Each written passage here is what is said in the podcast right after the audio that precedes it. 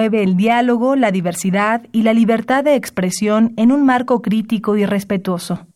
Los comentarios expresados a lo largo de su programación reflejan la opinión de quien los emite, mas no de la radiodifusora.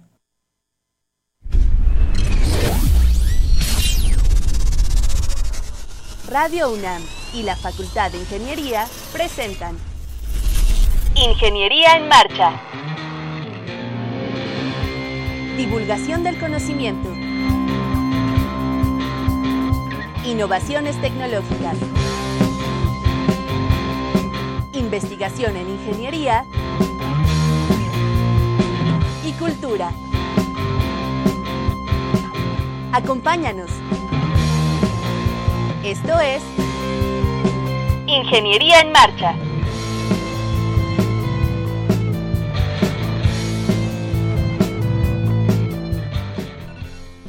Amigos, muy buenas tardes, qué gusto saludarle, gracias por sintonizarnos este martes 16 de octubre de 2018. Yo soy Ernesto Mendoza y con el gusto de siempre, como luego todos los martes, saludo a Rodrigo, Rodrigo Sepúlveda. ¿Cómo estás, Rodrigo? Muy contento de que nos acompañe en este programa, va a estar muy bueno y les invitamos a que participen con nosotros, eh, lo pueden hacer vía telefónica al 55 36 89 89 si es que si es que nos llega alguien a apoyarnos. Y si no, háganlo vía Facebook, que está Sandra Corona muy lista para atender sus comentarios. Ya está eh, con el teléfono encendido. Eh, pueden también descargar el formato, el, programa en formato podcast en la página www.enmarcha.unam.mx. Así es, Rodrigo, pues nos va a dar mucho gusto que nos llame, sobre todo que establezca contacto con Sandra Corona, como estaba diciendo Rodrigo, a través de Facebook porque tenemos hoy un programa eh, en donde hablaremos de uno de los transportes públicos de mayor importancia, de mayor relevancia en la Ciudad de México. Me refiero al sistema de transporte colectivo, al metro, lo conocemos todo el mundo como el metro. ¿Quién no se ha, subido al metro? ¿Quién no lo ha utilizado? Eh, e, este medio de transporte ha representado grandes retos, grandes retos para la ingeniería mexicana en muchos aspectos y ha permitido la movilidad de muchos capitalinos y el sustento también de muchos capitalinos. Así es que le invitamos a que se quede con nosotros, no se vaya, acompáñenos.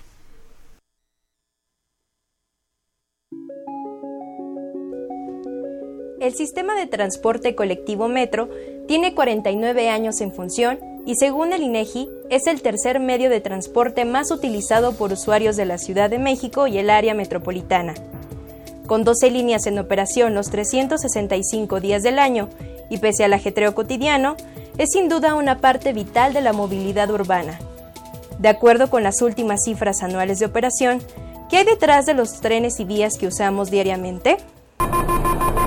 226.488 kilómetros de red en servicio, 390 trenes de parque vehicular, de los cuales 321 son neumáticos y 69 férreos. 195 estaciones en la red, primer línea construida, la 1 de Observatorio a Pantitlán, que va de Miscuac a Tláhuac. 1.623.828.642 usuarios transportados. 193.666.080 accesos de cortesía otorgados. 813.290.813 kilowatts de energía consumida estimada. Línea de mayor longitud, la 12 con 25.1 kilómetros. Línea con mayor afluencia, la 2 de Cuatro Caminos a Tasqueña. Línea con menor afluencia, 6 del Rosario a Martín Carrera. Estación de menor afluencia, Tlaltenco de la línea 12 con 68.333 usuarios. Estación de mayor afluencia, Indios Verdes, de la línea 3, con 43.952.937 usuarios. Bien, estamos de regreso. Gracias por continuar con nosotros. Efectivamente, la, la, red es eh, muy grande, pero sí queremos hacer una pequeña aclaración. Eh, eh, asciende al orden de 226 kilómetros de red. Por ahí se nos pasó un numerito de más. 226 kilómetros de red. Pero qué datos tan interesantes esta numeraria, Rodrigo. Sí, así es. La, la verdad es que parte del, de la vida de la ciudad la sostiene el metro. Conecta una gran extensión, ¿no? Podemos acceder a, muchos puntos a través de él. Y bueno, se sigue construyendo metro y se siguen ampliando líneas. Está con nosotros el ingeniero Gerardo Báez Pineda. Ingeniero, buenas tardes, bienvenido. Buenas tardes, Ernesto. Buenas tardes, Rodrigo. Buenas tardes, Sandra. Es un placer tenerlo aquí. El ingeniero Gerardo Báez, como usted sabe, secretario de Obras y Servicios del Gobierno de la Ciudad de México y nos va a platicar sobre la ampliación de la línea 12 del metro. Más adelante tendremos otras eh, aristas sobre este medio de transporte, pero ahorita vamos a centrarnos en la línea 12 del metro, que como sabemos va de Tláhuac a Miscuac, ¿verdad? Así es. ¿La ampliación en qué consiste? Estoy escuchando. Este, mira, la ampliación de la línea 12 del metro son, básicamente es una obra igual continúa en túnel, son 4.660 metros aproximadamente de ampliación. Este, esta obra se va a ampliar, nos vamos a interconectar con el túnel existente. Este, para los usuarios si, usted, si ustedes vienen de Tláhuac hacia Miscuac, después de la estación y cruzando periférico, hay un túnel todavía existente que se construyó en la administración pasada, que es lo que se utiliza como nave de depósito. Eh, en esa zona de, perdón, de, cola, de zona de maniobras. Cuando, cuando una terminal, ahí siempre hay una... Hay una zona de maniobras este, donde hacen su su cambio de vía a los trenes o bien cuando terminan el servicio se pueden almacenar. Los trenes ahí quedan pernoctando para el siguiente día poder iniciar con el servicio en este caso de Miscuac. Ahí duermen los trenes. Entonces, eh, hay un túnel ahí que, que, existe, que se construyó y es donde nos vamos a interconectar a la altura de la calle Benvenuto Cellini entre Anillo Periférico y Sasoferrato. Ahí es la zona donde nos vamos a interconectar. Y posteriormente viene la, la descripción de la ruta, pasamos por básicamente la, la ampliación está dentro de la delegación Álvaro Obregón, van a construirse una estación, tres, dos estaciones de paso, que va a ser la estación Valentín Campa, que estaría ubicada en el lo que es el eje 5 poniente o avenida Alta Tensión y la zona de eh, Nicanor Arvide, ahí por la prolongación este, San Antonio. Y posteriormente hay otra estación también de paso, la estación Álvaro Obregón, esa no tiene pierde. Su ubicación será en la calle 10, eh, donde está actualmente la delegación política de Álvaro Obregón. Y continuando hacia el norte, este, llegamos a la estación terminal, que ahora sí será la estación terminal observatorio, en el eje 5 poniente, que ahí se llama la calle Sur 122, cercas de, a un costado, vamos a decir, al costado oriente de la terminal de autobuses poniente. Ahí quedará la estación observatorio.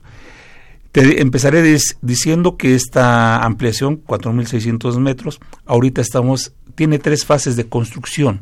La primera etapa es la etapa de túneles, actualmente la que se está construyendo y es la que no se ve. Es, vamos en algunas lumbreras, por ejemplo, para esta estación son 3.600 metros de, túneles, de ah, túneles, de túneles, y se requieren construir 13 lumbreras. Algunas de estas lumbreras son seis lumbreras que son de construcción, que es por donde se, se hará el, la perforación vertical y se servirán para la extracción del material producto de, del, del tuneleo, de la excavación. ¿A qué profundidad va el túnel? Varía. Te diré que la primera estación te voy a hablar de, de periférico hacia observatorio. y la primera lumbrera es la de lumbrera de Rosa Roja, esa está del nivel de banqueta al nivel de piso de la lumbrera 50 metros de profundidad. Posteriormente, de, con esta lumbrera nos permite trabajar el intertramo de esta lumbrera hacia periférico o hacia el túnel de interconexión, hacia Benvenuto Cellini, y de ahí también estamos trabajando hacia la estación Valentín Campa. Es el, tramo más largo, son como 1600 metros de longitud, es el, túnel más largo. Posteriormente eh, existe otra lumbrera que la de la de Ruiz Dael es una lumbrera que va a ser de, de ventilación.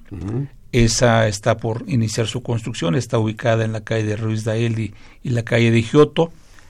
Este, posteriormente las siguientes lumbreras serían las de la estación Valentín Campa. Ahí todavía no iniciamos la obra porque se necesita la adquisición de la tierra, de los predios que todavía están en negociación. Ahí estarían dos lumbreras para la construcción de esta de los túneles de la estación Valentín Campa. Posteriormente eh, está en la calle en calle E y la calle de Avenida Central, cerca de la delegación ya Álvaro Obregón, está la lumbrera de calle E, donde estamos, esta lumbrera nos ha estado permitiendo construir el túnel de hacia Valentín Campa, hacia la estación Valentín Campa y hacia la estación Álvaro Obregón. Está ubicada en la colonia Primera Victoria, ahí también hay otra, otra otra este lumbrera que es de ventilación, esa no la hemos trabajado porque también falta hay problema, hay no problema, sino ahí se tiene que negociar con los vecinos.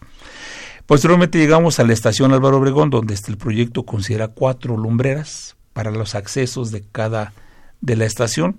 Todavía no la iniciamos.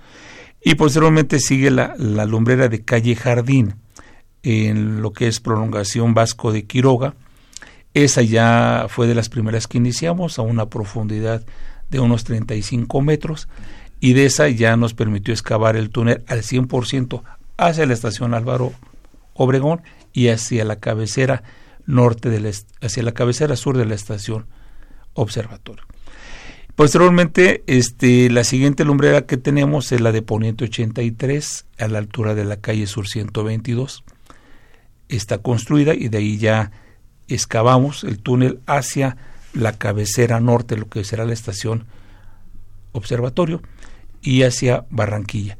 Y la siguiente lumbrera es Barranquilla, que va a ser de ventilación y de este también va a servir para este para temas de seguridad para salida de emergencia. ¿Todo el tramo es en túnel? Todo el tramo es en túnel, 3.600 metros en túnel. Habrá también 1.300 metros de excavación a cielo abierto. ¿Dónde se va a hacer esta excavación a cielo abierto?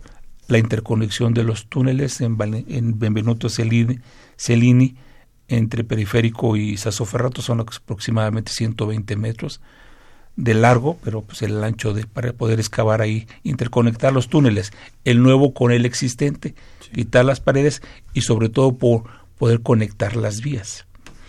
Luego el otro tramo, todas las estaciones, déjame decirte, la estación Valentín Campa, al nivel vestíbulo, vamos a decir, a una profundidad de menos 10 metros, todo va a ser excavación a cielo abierto, Valentín Campa, Álvaro Obregón también el vestíbulo va a ser a cielo abierto, y la estación observatorio, como es estación terminal, necesita una zona de abocinamiento antes de que llegue a la estación, y después, esta zona es porque vienen en dos venimos en un tramo de un tramo de dos vías y tiene que hacerse ensancharse, abocinarse, crecer el ancho para que sean tres vías y doble andón porque va a ser una estación de paso y posteriormente la nave de depósito. Esas son las esa es la segunda etapa que se edificaciones y posteriormente la tercera etapa que es ya la obra electromecánica, la adquisición del riel, de los aparatos de vía, el balasto, el riel, y la catenaria. La catenaria. Bueno, para nuestro público estamos platicando con el ingeniero Gerardo Báez, Gerardo Pineda, secretario de Obras y Servicios del Gobierno de la Ciudad de México, y le invitamos a que se comunique con nosotros, en este caso por vía de Facebook, por ahí Sandra ya tiene algunos comentarios. Eh, ya se ha hecho túnel en mucha parte de la red. Eh, ¿Qué procedimiento se está llevando a cabo aquí? ¿Qué tipo de material han encontrado? Bien, este, el procedimiento constructivo es no es otra cosa más que el tuneleo. No estamos usando, no estamos usando tuneleadoras. Es un procedimiento. El, material que hemos encontrado ha sido este, distintas capas de material. Hemos encontrado, por ejemplo, en, hemos encontrado desde material de limos, zonas de materiales limoarenosas que también son los llamados zonas de tepetate. Hemos encontrado tobas, hemos encontrado arenas, y algunas lentes de arenas.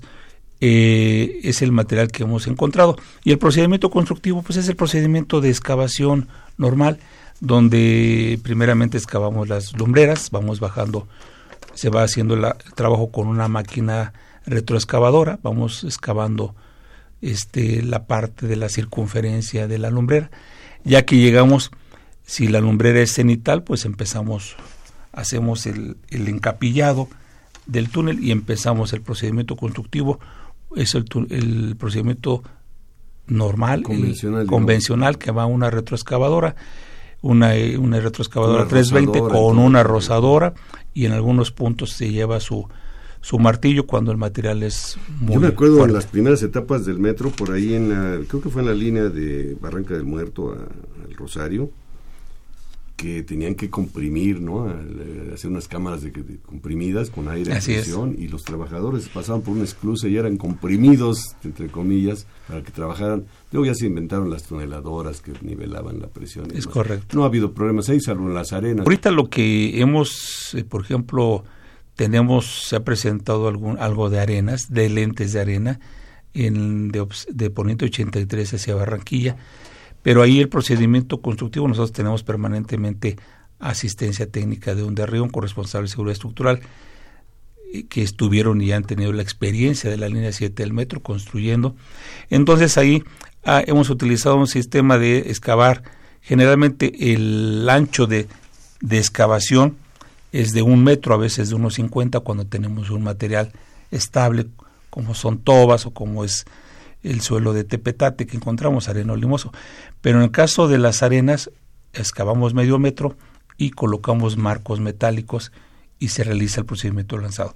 Déjame platicarte el procedimiento constructivo. Este, el procedimiento constructivo que tenemos es primeramente atacar la, una, vamos a decir, del túnel de una altura de este, aproximadamente 8 metros o de 8 a 10 a 9 metros. Excavamos primero la parte de arriba, le llamamos la primera sección. Eso entra el equipo perfectamente excava. Este, y una vez lograda toda la excavación, se coloca, este, se lanza concreto este, para estabilizar las paredes del túnel. Posteriormente sigue excavándose esa primera sección.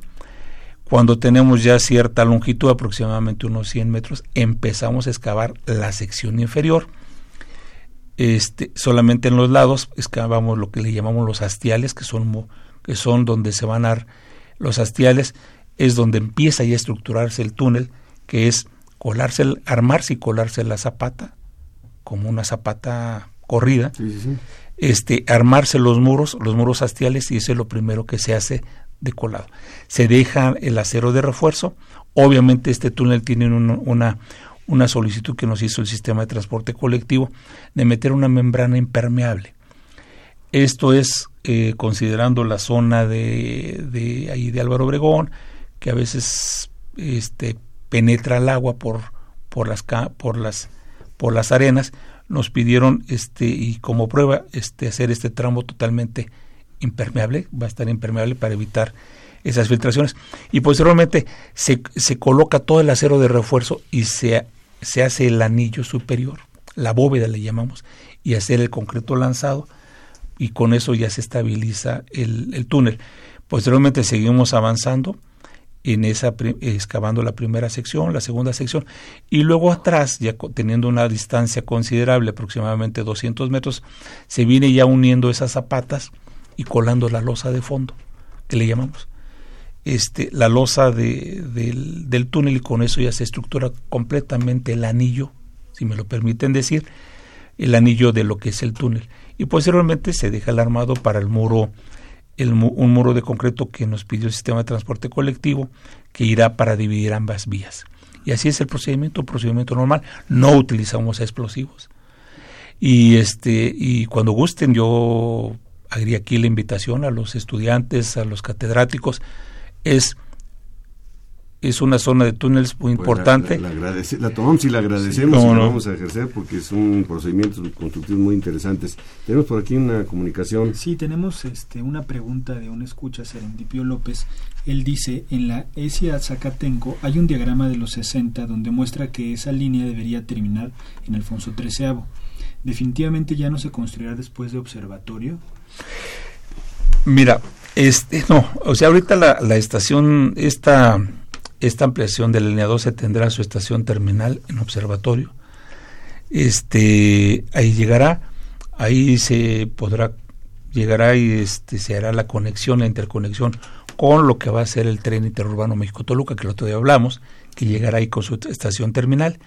Ya existe la línea 1 del metro, pero esta estación es de paso. Entonces se tendrá ya el sistema de transporte colectivo, están desarrollando el proyecto para hacer esta modificación de trazo de la línea 1 y construirla no superficial como está ahorita, sino subterránea, y que quede ya como terminal y también será en el trazo actual que tiene un tramo un tramo del trazo actual de la línea 1 se utilizará para construir la ampliación de la línea 9 que también será terminal. Quiero decirte que en observatorio para la, respuesta de, del compañero López llegarán ahí tres estaciones cuatro estaciones terminales, el tren y tres del sistema de transporte colectivo en un futuro cercano. ¿Para cuándo tienen programado terminar esta ampliación? Esta ampliación este, la tenemos considerada este, terminarla para el año 2020. El túnel eh, se continuarán los trabajos, eso hemos platicado con el equipo de transición del nuevo del, del gobierno a cargo de la doctora Claudia Sheinbaum y con el maestro Jesús Esteba hemos platicado ya de esta darle continuidad a esta obra. Eh, consideramos que se que es de tener parte la liberación de derecho de vía y los recursos se podrá continuar y terminar esta primera etapa de túneles el próximo año, en el 2000, por ahí de, fines del 2019. Y en, en, esa etapa ya pudiera arrancarse la etapa de eh, las vías, porque ya se podría hacer la licitación de la adquisición del material, en este caso de la obra electromecánica que le llamamos nosotros, que la adquisición del riel, los aparatos de vía, que todo eso traía un proceso de seis, ocho meses de fabricación y empezarlos a instalar y después pudieran entrar ya las estaciones, lo que son los vestíbulos y los acabados de las estaciones, para que en 2020, eh, a principios del 2020, se puedan ya hacer las pruebas en vacío y que entre en operación. Algo que pocas veces se menciona es eh, acerca de la instrumentación. O sea, al hacer un túnel ahí, pues muchas personas pueden decir, están haciendo un túnel y a lo mejor mi casa o el edificio donde vivo puede sufrir algún daño. Eh, a mí sí me gustaría que platicáramos con el auditorio de estos temas, ¿no? Este, cómo qué previsiones se toman, pues para garantizar que no va a haber ningún daño ahí arriba. Sí, mira, en principio desde el, desde el inicio del proyecto se prevé que no hay asentamientos. Sí llega a haber asentamientos diferenciales, lo ha habido. Este, básicamente eh, los vecinos nos han reportado vibraciones del equipo. Este, aunque tenemos entre la normativa internacional nos dice que para que se construya un túnel debe de haber diámetro y medio como techo, como colchón arriba de la clave del túnel. Si el túnel fuera de 10 metros, debería haber 15 metros de colchón hacia las casas. En este caso lo tenemos, lo tenemos y más, tenemos cerca de de hasta 30 metros de profundidad.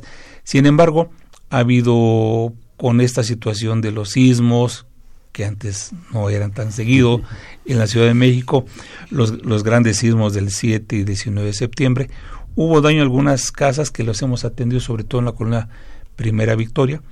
Ahí este, lo que decidimos fue, como nos marca la, la normatividad, este, eh, contratar a un corresponsable de seguridad estructural, revisara, tenemos ahí cerca de poco más de 120 casas, donde se han revisado una a una y donde hay, déjame decirte, de, de esas 120 casas puedo decirte que la mayoría son daños en aplanados.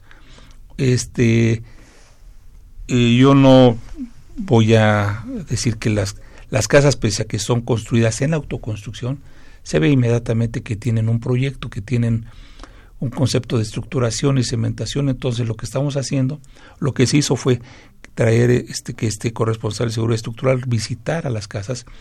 Se hicieron los levantamientos arquitectónicos de las casas que con la construcción no tenían las dimensiones. Y se han hecho estudios y, lo que vamos a hacer es reparar esas esas fisuras en los aplanados y en algunos casos este recimentar. No quiere decir que no tengan cimentación apoyar mejor darle cimentación a estas inmuebles y darle seguridad a los vecinos porque son su patrimonio ahí llegaron como dicen nosotros aquí rellenamos y estuvimos, hicimos, edificamos nuestras viviendas. Efectivamente, algo de ahí que ahí hay una capa ahí que nos sentimos que es la que ha absorbido estos asentamientos, que es una capa de relleno, y en esta capa de relleno pues es un relleno que se hacía, eh, que ellos no, es que sean culpables, pues así se encontró, así les vendieron, compactaron bien la zona superficial, sin embargo, esta capa de relleno que es hasta de 2, 3 metros es la que nos ha provocado este asentamiento. Eh, déjame decirte que como parte de esto está ha estado trabajando eh, el corresponsable de seguridad estructural viendo estas casas. Tenemos a nuestro corresponsable del túnel, tenemos acompañamiento del Instituto de Ingeniería para este tema y de la Alianza FIDEM para que cada uno nos den su opinión y darle certidumbre a los vecinos de qué hay en esos terrenos, en esa parte. Hay otros tramos que pues, los vecinos se dieron un poquito más profundos, que no hubo este, alguna necesidad de, de atender alguna queja. Y en Álvaro Obregón y en la estación observatorio si encontramos algo más. Inclusive lo que hemos hecho es bajar a una comisión de los vecinos a que vean cómo está el túnel, porque en esto se dice que hay agua, que es arena y ellos ven el material que se está excavando para darle certidumbre que hay. Y en algunas cosas vemos que, que es esta capa de relleno que está, pero con esto ellos pueden convivir este, sus edificaciones con el túnel que estamos construyendo. Pueden dormir, podemos dormir tranquilos todos. Pueden dormir. Muchas gracias, muchas gracias al ingeniero Gerardo Báez Pineda, secretario de Obras y Servicios del Gobierno de la Ciudad de México, por esta reseña que nos ha hecho muy pormenorizada de los trabajos de ampliación de la línea 12 del metro. Muchas gracias, le, Pues a ti, Ernesto, Rodrigo, Sandra, pues muchas gracias. Nomás te eh, terminaré diciendo, de esta etapa de construcción llevamos aproximadamente el 40%, de avance y seguirá trabajándose. Pues es muy visitable. Ah, por ahí estaremos pronto. es. Muchas gracias, muchas gracias. estés bien, Ernesto, Rodrigo, Sandra. Estás en Ingeniería en Marcha. El programa radiofónico de la Facultad de Ingeniería si deseas escuchar el podcast del día de hoy y los de programas anteriores o descargar el manual de autoconstrucción, entra a nuestra página www.enmarcha.unam.mx. ¿Quieres saber cómo se avanza en la solución de problemas nacionales desde la academia?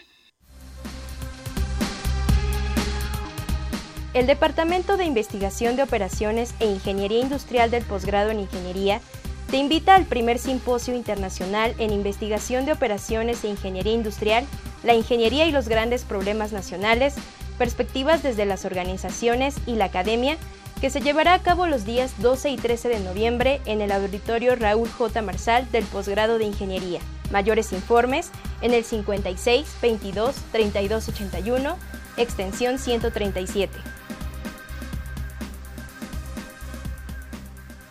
Estamos ya de regreso, está usted sintonizando Ingeniería en Marcha, el programa de la Facultad de Ingeniería, y el tema que estamos tocando el día de hoy es acerca del metro, sistema de transporte colectivo.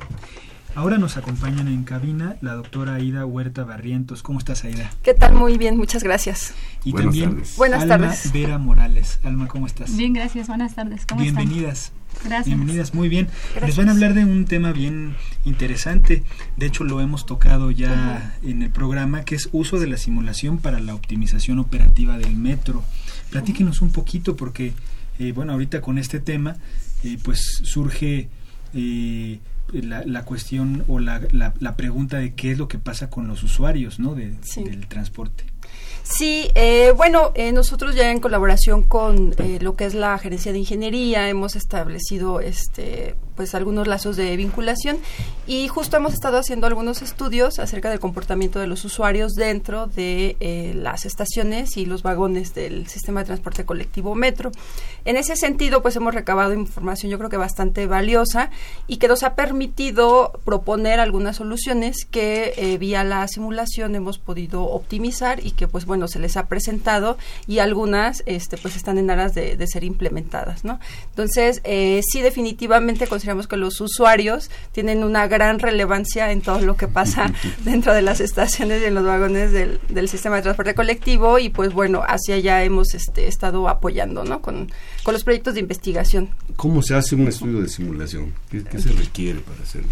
Mm, bueno, eh, cuando ahora que yo estuve trabajando en este modelo de simulación eh, para sismo en las estaciones, pues se requiere recolectar datos en las estaciones y bueno, utilicé una metodología híbrida y prácticamente es estar en la estación recolectando datos, diseñar en el modelo la estación y ahí implementar a los agentes, como dice la doctora, y darles un comportamiento para que ubiquen las salidas y demás, ¿no?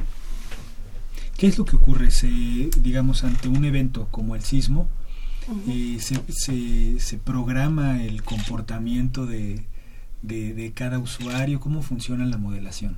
Eh, sí, lo que realizamos en, en, el modelo de simulación fue que al estar, vimos más bien el comportamiento real de la estación. Yo estuve colaborando en la estación Pino Suárez y lo que se hace es replicar el sistema real al, a la simulación, al, al, modelo, y entonces a cada uno de los agentes se les da un comportamiento, buscan una salida, ya sea de entrada al metro. ¿Cómo se comporta el metro? Yo soy un usuario, entro por el torniquete, pongo mi, mi ticket, voy al metro y llega un momento del modelo en el que se mete el sismo y en el momento en que entra el sismo los usuarios buscan salir, se les también se les pone la acción en la que buscan una salida y el comportamiento de ellos es buscar una salida como normalmente pasa, que es aventándose, apretándose. No corro, no grito, no empujo, eso pasa en el campo teórico y en la práctica Exacto. yo pues buscan la supervivencia, primero. ¿no? Sí, de Dice hecho, la doctora Ida Huerta, perdón, que, que sí. han dado algunas recomendaciones. Sí, sí, ¿Qué justo. recomendaciones se han dado? Eh, bueno, eh, ahorita lo que se hizo primero con el proyecto de ALMA fue acerca de señalización. Eh, del estudio, pues bueno, vimos que lo que hacía falta era mejorar la señalización, algunas recomendaciones, aunque en efecto, bajo ciertas circunstancias, eh, el comportamiento, pues evidentemente no es el, el, esperado, sin embargo, bueno, los modelos se han reproducido de forma que se acerquen lo más que se pueda a la realidad. Eh, actualmente estamos trabajando en otros modelos en donde estamos eh, tratando de establecer los flujos las direcciones de los flujos y pues bueno, eh, también eso se, se, está recomendando, ¿no? O sea, por ejemplo, que las, los usuarios que llevan bultos, por ejemplo, o este, bultos voluminosos, etcétera, eh, vayan hacia la izquierda o hacia la derecha y que no todos vayan juntos, ¿no? Entonces eso es lo que estamos haciendo en la simulación y pareciera que este que sí está funcionando, ¿no? Entonces eh, yo creo que parte también de la solución, pues es el comportamiento que nosotros mismos tenemos como usuarios, ¿no? Entonces este básicamente las recomendaciones van en ese sentido, en incidir en que el comportamiento cuando uno está dentro del metro sea eh, diferente al que tenemos de forma tradicional, ¿no? Cuando, cuando están metiéndole datos al modelo, ¿consideran lo que ocurre en el sismo? Pregunto porque debe de haber grabaciones en video de las estaciones, qué pasa en el andén en ese momento que está temblando. ¿Consideran ese comportamiento real o filmado, digamos, para ingresarlo al modelo?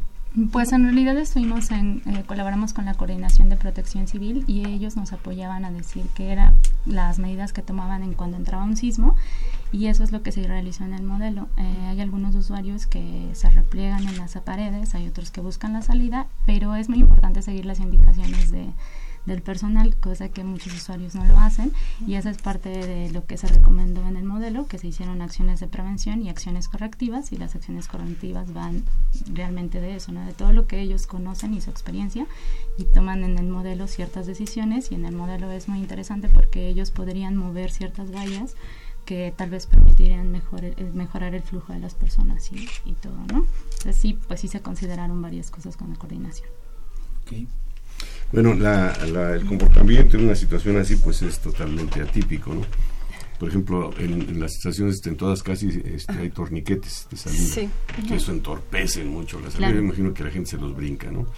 Pero hay unas estaciones, me recuerdo, creo que es la de Valderas o algo así, que tiene una, una salida, también es una especie, no sé cómo llamarle esas puertas, que son unos como torniquetes, unas barras, es, una, es un poste mm. este, vertical y luego unas barras, ¿no? Este, que ah. salen de ahí que, en condiciones normales uno le cuesta trabajo salir, ya me imagino cuando viene la multitud, es una trampa mortal ahí. sí, es un cuello de botella que sí se tendría que estar eliminando. Ahora, parte de lo que nos comentó también Protección Civil era que no se tendrían que evacuar las estaciones, ¿no? Es correcto. O sea, sí hay que hacer algunas acciones, pero dentro de la estación pero estamos hablando de un sismo, ¿qué tal un incendio, por ejemplo? Sí, en el incendio es diferente, sí, por ejemplo, lo que son la, los incendios y las em, inundaciones, inundaciones, que evidentemente el comportamiento también es muy diferente cuando hay un incendio, el humo, a cuando es una inundación o el sismo, ¿no? Entonces, eh, sí, definitivamente se tienen que adecuar las instalaciones para un eh, desalojo en el tiempo que se esperaría, ¿no? De respuesta. Así es. Eh, ¿Cómo le ingresan al, al modelo el, el, no sé, el comportamiento, el estado de ánimo, lo que pasa por la parte, digamos, sentimental de las personas?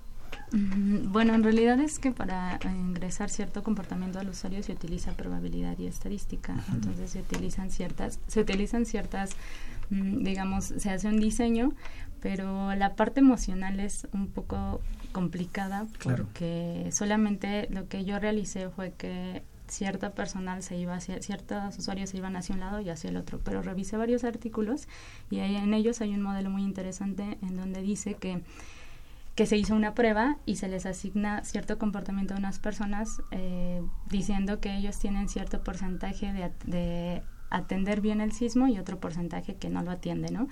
Y era muy, la verdad fue muy interesante, en las conclusiones decía que si hacían distintos escenarios, uno de eh, las personas, cuando había más probabilidad de que los usuarios entendieran cómo actuar ante ese evento, la mayoría se salvaba. Si no entendían cómo actuar y la probabilidad de los usuarios era que no sabía qué hacer o entraban, digamos, en pánico, porque el pánico se contagia. Entonces, pues la probabilidad era que todos eh, pues tuvieran decesos en la estación, ¿no? Eso es muy interesante. ¿Qué software se utiliza? ¿Ustedes lo han desarrollado o es un software importado de algún lado? Sí, eh, no, no es de desarrollo. De hecho, este lo usamos es en eLogic y NetLogo. Aquí eh, la facilidad es que nos permite modelar a los agentes, que en este caso representan a los usuarios. Ahora, hay software en los que sí es uh, más sencillo representar las emociones entre los usuarios, porque todo depende de las interacciones. Entonces ponemos a interactuar en una red que no se ve, no es visible, sin embargo que sí se da, o sea, las interacciones físicas entre los agentes y dependiendo de las interacciones van tomando ciertas actitudes. Entonces podemos eh, modelar, como dice Alma, el contagio, por ejemplo, de una alarma, ¿no? el comportamiento, todos de repente van a, estar actuando igual. Lo vemos, por ejemplo, eh, con los pájaros, ¿no? Los pájaros decimos, ¿y por qué cuando andan volando, ¿no? Hacen ese, ese comportamiento muy sincrónico. Pues justo eso, de ahí nosotros tomamos esas teorías para representarlo con los usuarios del metro, porque, pues bueno, hay reglas de interacción a nivel local, entonces cada quien nada más ve a sus eh, digamos, vecinos, con base en eso decide qué hacer. Y se logran, pues, patrones muy interesantes de, de comportamiento, ¿no?, dentro del metro. Bueno, recordamos a nuestro auditorio que estamos platicando con la doctora Aida Huerta Barrientos y con Alma Vera Morales sobre el uso de la simulación para la optimización operativa del metro. Esto se trata de que se hacen modelitos, ¿verdad? Modelos en la computadora y se ve cómo se va a comportar la gente y bueno, de ahí se instrumentan algunas acciones. Yo este, no uso tan frecuente el metro, pero sí lo uso y sí he visto algunas cosas, por ejemplo, en señalización horizontal. Hay unas estaciones donde ya está marcado exactamente donde se va a abrir la puerta. Claro. Porque cuando eso no estaba, pues uno medio trataba de atirarle, ¿no? Y, si la puerta se abrió un metro y medio delante de uno estaba, pues corre todo para allá. Y era un empujadero tremendo, ¿no? ¿Qué otras cosas han visto ustedes que se hayan hecho a raíz de las observaciones y sugerencias que eh, a través de la simulación ustedes han hecho. Sí, eh, por ejemplo, en la estación Zapata, no sé, eh, bueno, hay algunas caricaturas que también estuvimos haciendo un estudio en esa, en esa estación y eso ya nos llevó a otra línea de investigación porque nosotros nada más estábamos tomando en cuenta los aspectos sociales y los técnicos, o sea, los sociales en cuanto a los usuarios y los técnicos por parte del sistema de transporte colectivo. Pero eh, a raíz de que vimos cómo se comportaba la gente cuando veía las caricaturas en las paredes, pues eso nos estaba generando un cuello de botella porque muchos se distraen eh, observando las caricaturas, ¿no? Y entonces decíamos, bueno, sí, pero entonces hay que también incluir los aspectos culturales Entonces, este, eso ya nos está llevando a la línea de innovación sociocultural dentro del metro. Entonces, eh, yo creo que se podría aprovechar muy bien que ciertos eh, símbolos llaman la atención de los usuarios, pero sin embargo hay que ponerlo a favor, ¿no? A favor de que este, fluya el, eh, todos los usuarios, la fila, y no sea un distractor. Pues, sobre todo la línea 2 y, la verde clarita. La 2, la 2, deja ver la de Tasqueña, Tacuba, ¿no? Cuatro, Tasqueña, cuatro caminos. Y la verde que, ah, cuatro pues, caminos, claro. que conecta pues a la UNAM. Exactamente. Indios Verdes, UNAM. yo creo que, ah, bueno, ya oímos en la numeralia, es la más utilizada. ¿Ustedes en qué estaciones eh, se han centrado? Yo trabajé en Pino Suárez, pero en la línea 1, La Rosa, la conexión con, con la, línea 2. Sí, eh, otra de mis alumnas trabajó en Tacubaya, este, también ahí eh, desarrolló indicadores. Eh, y esta chica que del último proyecto que estamos desarrollando estuvo en Zapata y en Guerrero. Entonces han sido estaciones que tienen características muy específicas, una problemática bien específica, pero que sin embargo lo que hemos detectado ahí podría replicarse a otras, ¿no? Que sería lo, lo interesante. ¿Y cómo se puede inducir un cambio en la conducta de los usuarios? Digo, de aquellas conductas que se ha visto que ponen en peligro inclusive la seguridad de los demás. Pues algunas acciones que se recomendaron en el trabajo que yo realicé y que tuvimos la oportunidad de concursar en el cuarto premio de la innovación tecnológica fue que las personas tienen falta de información o no, no consultan la página de internet del reglamento y demás. Y ah, bueno, en, hace como un mes vi que en la página de internet estuvieron publicando algunas medidas de evacuación en caso de que ocurra un incendio o un sismo y algunas de esas medidas pues fue de las que recomendé hay que, la verdad hay que ilustrar a los usuarios y hay que buscar que ellos se informen y esa fue una de las recomendaciones. Sí, porque aquí la opción sería pues que no todos se consultan el internet. Claro. Sí, claro, porque hay que poner ahí en los vagones, en las estaciones, en los andenes, por todos lados, algunas medidas que ustedes estuvieran recomendando. Claro, claro. Eh, ¿Cuánto o, qué, qué, es lo que sigue de, del proyecto? ¿Qué, le ¿Qué le falta afinar al modelo? ¿Hasta ahí se queda? Sí, bueno, el de Alma. Bueno, yo, eh, mi modelo está terminado, únicamente estamos tratando de que se implemente ya todo esto en las estaciones y la intención del modelo es que sobre él tomen, hagan ahí ejercicios y tomen decisiones que no se pueden hacer en el andén con todas las personas, ¿no? Sí, ya como línea de investigación, pues nos vamos hacia innovación sociocultural, ya pasamos por innovación sociotécnica, en donde las soluciones que se propusieron fue a nivel de los usuarios y lo técnico, y ahorita ya nos estamos metiendo aspectos culturales. Hacia allá vamos. Pues muchísimas gracias por estar con nosotros, es un tema bien interesante y pues seguramente hay que seguirle dando por ahí, ¿no? La parte del usuario del metro pues es fundamental. Exactamente, si no lo podemos olvidar. Muchas gracias, muchas gracias a la doctora gracias a Aida Huerta Barrientos y Alma Vera Morales. Sí, gracias por la invitación. Un momentito. Okay. Estás en Ingeniería en Marcha. El programa radiofónico de la Facultad de Ingeniería. Si deseas escuchar el podcast del día de hoy y los de programas anteriores o descargar el manual de autoconstrucción, entra a nuestra página www.enmarcha.unam.mx. ¿Quieres saber cómo se avanza en la solución de problemas nacionales desde la academia?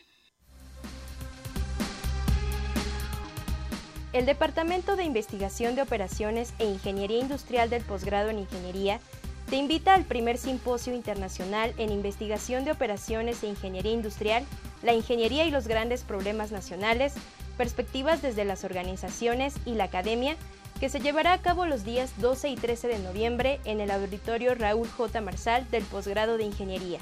Mayores informes en el 56 22 32 81, extensión 137. Bien, estamos ya de regreso y seguimos con el tema que anunciamos al principio del programa, el metro. El metro, usted que dejar del metro, pues nos puede aportar mucho comunicándose con Sandra Corona a través de las redes sociales. Nos acompaña el maestro en ingeniería Alberto Lepe Zúñiga, profesor de la Facultad de Ingeniería. Maestro, bienvenido. Gracias Buenos días, con nosotros. al contrario, gracias a ustedes. Usted va a hablarnos de un tema que se ha adoptado últimamente, que es la resiliencia. Vamos a ver la resiliencia en el metro. Primero, pues me gustaría que nos ayudara definiendo para nosotros y para el auditorio qué entendemos por resiliencia. Bien, pues desde ya que la entidad normativa en el lenguaje es la Academia, ella establece como resiliencia la capacidad de una persona, de los materiales, de un sistema, para recuperar su estado inicial cuando éste pues ha cesado por alguna perturbación a la que haya estado sometida. O sea, en la, la, definición presupone eh, que había algo o alguien que tenía, estaba en un estado determinado y que este fue afectado. Eh, entonces, la actividad orientada a reponer el estado original es a lo que se conoce como resiliencia. O sea, puede ser como sinónimo de reconstrucción, rehabilitación, recuperación. Está, el metro funcionando tranquilamente, hay algún evento extraordinario. Y hay que recuperarlo. Y entonces, ¿qué tanto tiempo y cómo se recupera nuevamente esa operación normal? funcionamiento. Pues bien interesante. ¿Qué, ha estudiado usted al respecto, maestro? Sin embargo, digo, a, a, partir del término, pues lo han empleado en muchas cosas y ahora también le agregan así conceptos como de sobrevivir, como adaptarse, como crecer. O sea, destaco que en la primera definición estamos hablando del pasado, había una condición y esa condición se afectó y la restablecemos. Ahora también se consideran cuestiones como de tipo futuro, en parte yo creo que para prever que las cosas no sucedan. ¿no?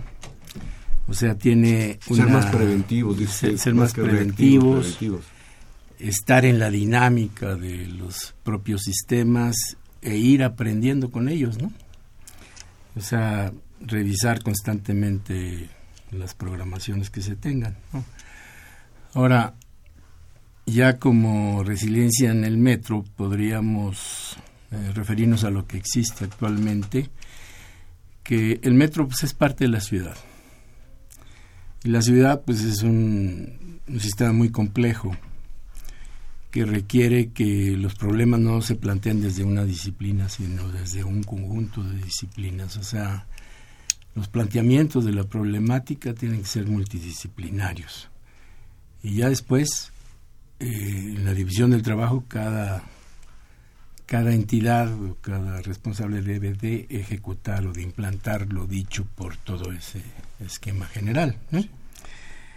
Eh, en México, en la Ciudad de México, se adoptó una iniciativa que es internacional, que le llaman la 100 CR, o sea, 100 ciudades resilientes, y están intercambiándose experiencias y ya se tiene eh, pues un planteamiento realizado. Esto, eh, la Ciudad de México ingresó como en el 2013 y ya se tienen pues planteamientos muy aterrizados.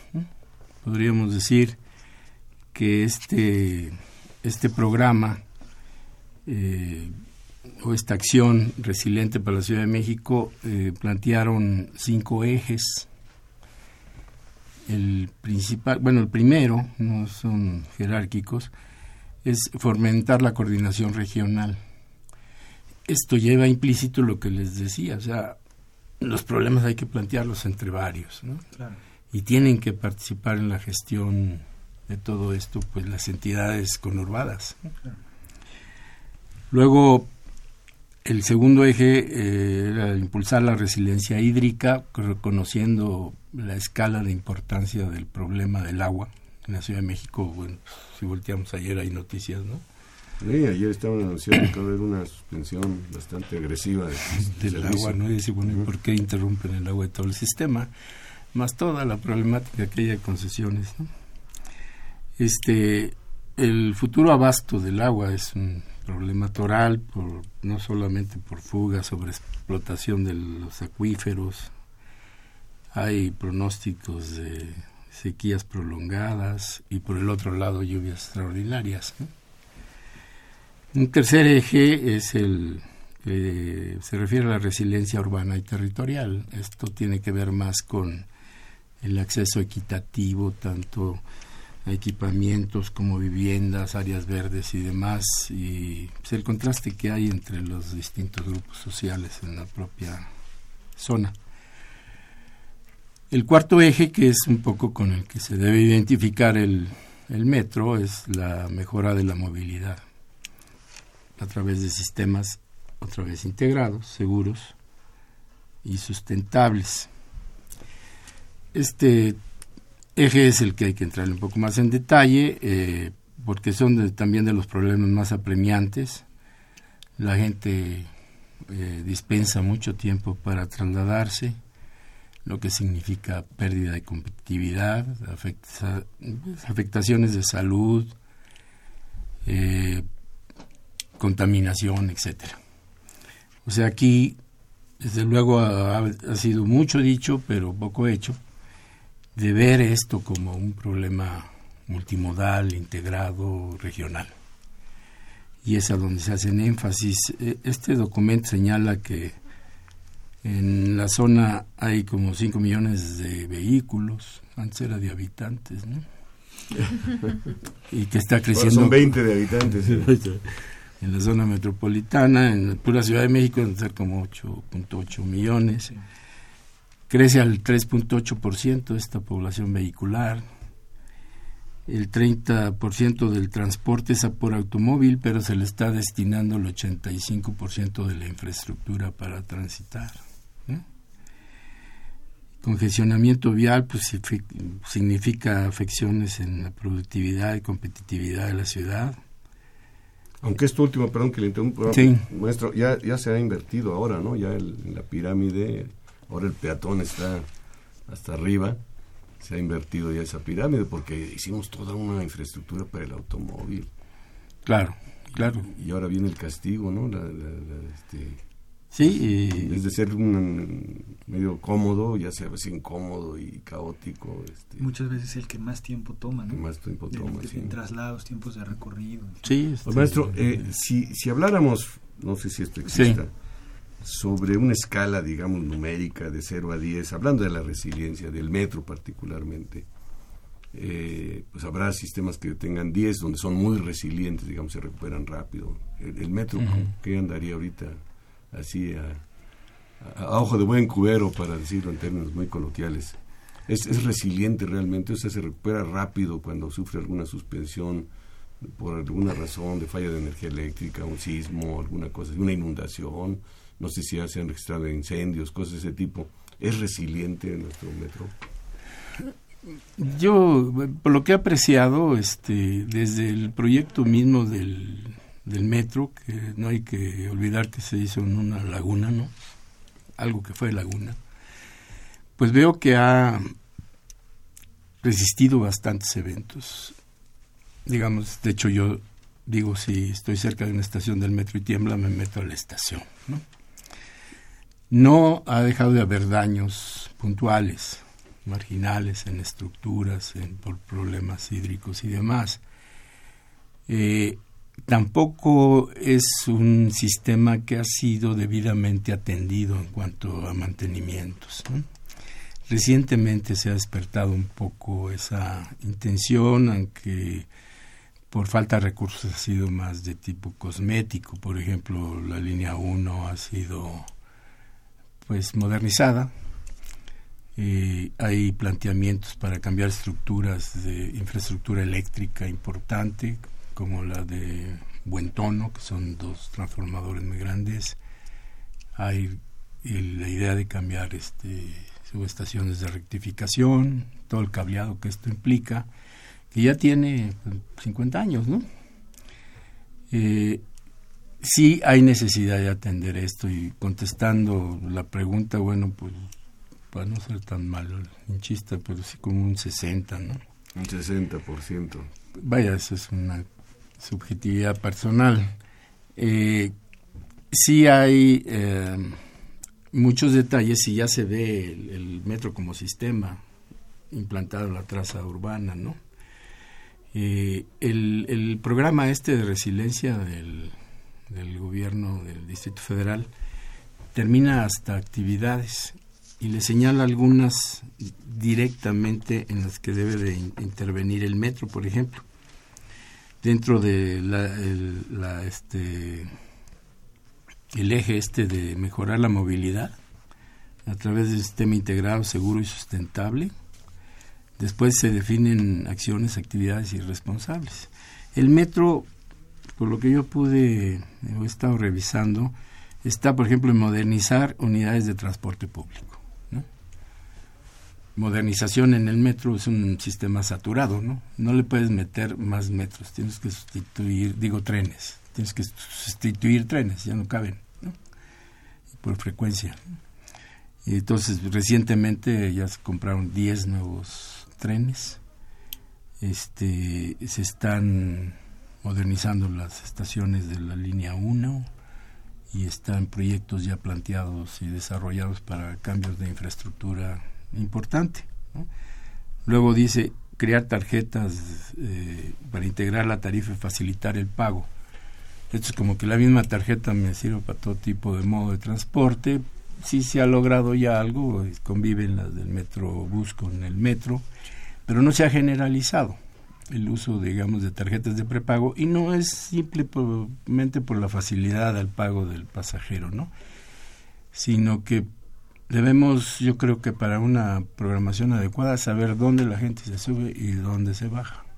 Entonces tenemos que detectar dónde se baja. Hoy la estadística del metro, que podríamos hablar de 5.34 millones diarios o 1.600 millones anuales, pues no, sabemos dónde se suben, pero no dónde se bajan. Y eso podría ayudar mucho esta tarjeta, ¿no? Eh, dice consolidar una autoridad única, estos son los planteamientos ya del plan de resiliencia del gobierno del Distrito Federal. Eh, una autoridad única, pues sí, podemos hablar de la Secretaría de Movilidad, pero en la realidad sí operan un poquito como islas, ¿no? Pero sí está el sistema de transporte colectivo. Este. Eh, cada cada isla está bastante independiente, ¿no? y eso lo vive uno como usuario. Luego también habla de ampliar la cobertura de la red de transporte público estructurado hacia zonas de alta demanda y déficit de acceso a la ciudad. Ahí, bueno, pues hay un plan maestro del metro. Hoy sabemos que pues están en proyección la la atención de observatorio, que como hace rato platicábamos, va a ser un nodo donde llega el tren, donde llega... Que, que la gente llega a ir a Santa Fe, ¿no? Entonces, la conexión de la línea 12 con observatorio, la conexión de la línea 9 con observatorio. Y, y también algunos tramos como conectar la línea 8 con la A de Santa Marta a la estación de Constitución de 1917 si había hablado de la prolongación de la línea 4 hacia el norte, allá hasta casi las ruinas de Teotihuacán. Maestro, en, breves segundos, porque ya nos están diciendo que se... Una mayor resiliencia, ¿en qué se traduce? ¿En qué se refleja? Pues hoy en que en los tiempos que dispensamos después de cualquier evento, una mayor resiliencia es que esos tiempos se acorten. se minimicen. Y de ser posible que no pasen las cosas pese a fenómenos meteorológicos, geológicos y demás. Muy bien. Muchas gracias, muchas gracias al maestro Alberto Lepe Zúñiga, profesor de la Facultad de Ingeniería, por este tema tan interesante, tan novedoso, porque se empieza a hablar ya de la resiliencia en la infraestructura en general. Rodrigo, nos vamos. Nos vamos, se acabó. Nos vamos. Yo quiero agradecer la participación de Pedro Mateos en la producción, Sandra Corona en las redes sociales, María Eugenia Fernández en la coordinación de comunicación, Elizabeth Avilés en las cápsulas que usted escucha, José Luis Camacho en la página web y por supuesto de Socorro Montes en los controles técnicos durante la transmisión del programa. Le invitamos a que continúen disfrutando de la programación musical que Radio UNAM tiene para ustedes. Hasta pronto. Radio UNAM y la Facultad de Ingeniería presentaron Ingeniería en Marcha. Divulgación del conocimiento. Innovaciones tecnológicas. Investigación en ingeniería. Y cultura. Ingeniería en Marcha.